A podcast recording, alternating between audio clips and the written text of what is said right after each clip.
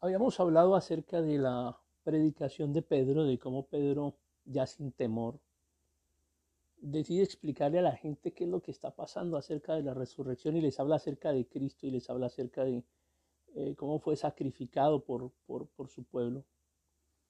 Y la gente había estado atenta, algunos habían estado atentos, escuchando, hablándoles además, confrontándolos con la escritura, hablándoles por medio de las profecías.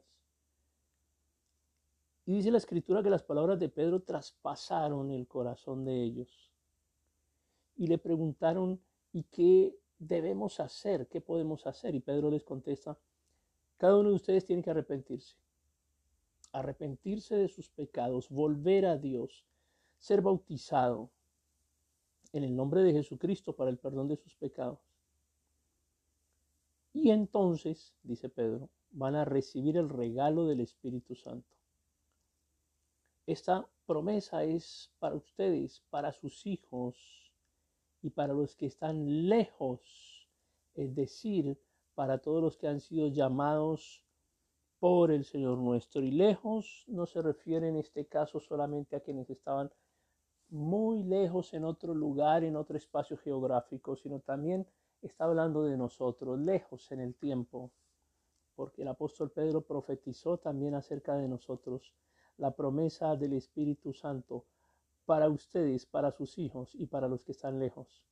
Es decir, para todos los que han sido llamados por el Señor nuestro Dios. Es un privilegio que usted haya sido llamado por el Señor.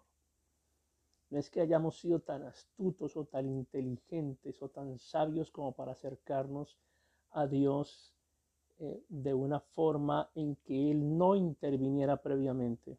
Es el Señor quien hace el llamado y hay una promesa y hay un don y hay un regalo para ustedes, para sus hijos.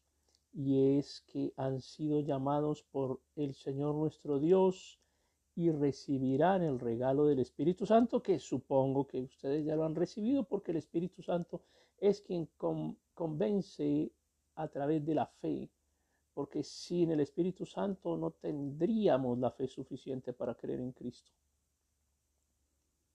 Pedro les, Pedro les sigue predicando y dice la escritura que les predica por largo rato. Además dice que les rogaba, les rogaba a los que lo oían, les, dice, les decía, sálvense de esta generación perversa. Generación perversa. Sálvense de esta generación perversa, dice el apóstol Pedro. ¿Qué podemos hablar hoy en día de nuestra generación? A veces uno se pone a pensar cómo es nuestra generación y si podemos compararla con la generación de Pedro. Yo pienso realmente que nuestra generación es todavía mucho más perversa que la generación que existía en la Jerusalén del siglo I.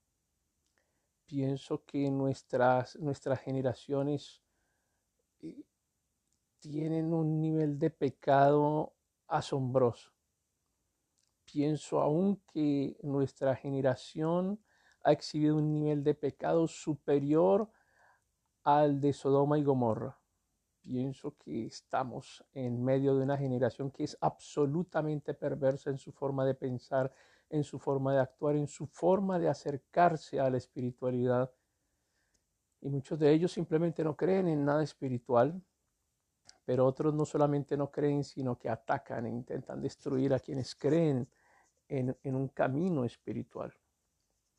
Y el cristianismo, pues, si bien es cierto que ha sido relativamente perseguido durante el paso de los años en algunos lugares eh, y en algunos momentos con mucha más violencia, hoy en América Latina y en muchas partes del mundo existe el concepto de la libertad de cultos, es decir, que todavía podemos aprovechar un poco ese espacio que se nos da para predicar, para llevar el mensaje a cualquier persona, casi que en cualquier lugar.